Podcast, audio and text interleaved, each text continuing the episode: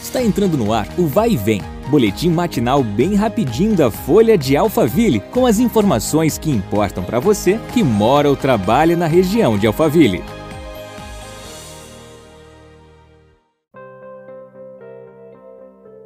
Olá, tudo bem? Eu sou Marcelo Fofá e começamos a quarta-feira juntos no nosso podcast.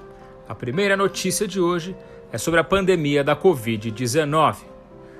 Vamos lá. Na manhã dessa terça-feira, dia 16, a Prefeitura de Santana de Parnaíba anunciou que todos os leitos de unidade de terapia intensiva UTI do município estão ocupados por pacientes com Covid-19.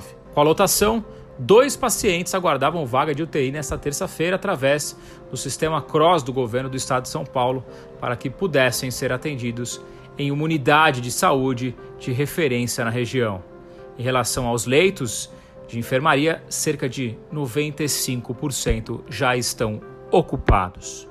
Em nota, a gestão parnaibana pediu para que os munícipes redobrem a atenção no combate ao coronavírus, não participando de aglomerações, mantendo o distanciamento social e aumentando os cuidados através do uso de máscara, álcool em gel e lavando as mãos.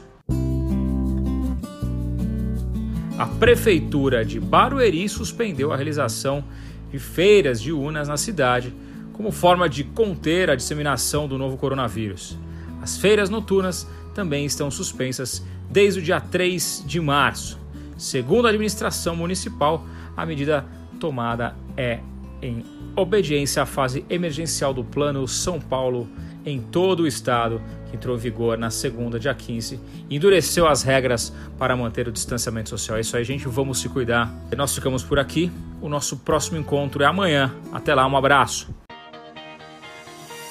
Vai e vem, o boletim da Folha de Alphaville. Compartilhe.